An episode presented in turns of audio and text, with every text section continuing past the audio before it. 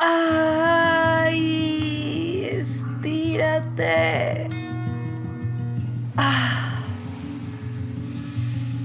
Inhala. Estírate y exhala. Nuevamente inhala.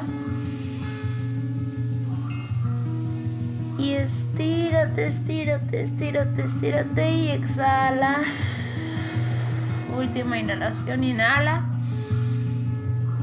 Y exhala. Tráete aquí y ahora porque lo que te voy a decir probablemente no te va a gustar. A lo mejor te va a incomodar, pero estoy segura que te va a servir.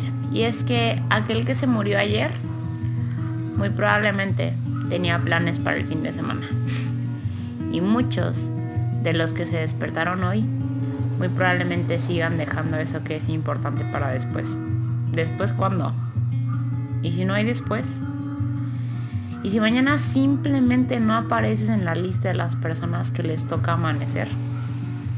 Y si dejamos de buscar con tanta desesperación las grandes maravillas las cuales son escasas, déjame te digo. Y dejamos de pasar por alto con tanta normalidad los milagros, los cuales abundan. ¿Qué pasaría?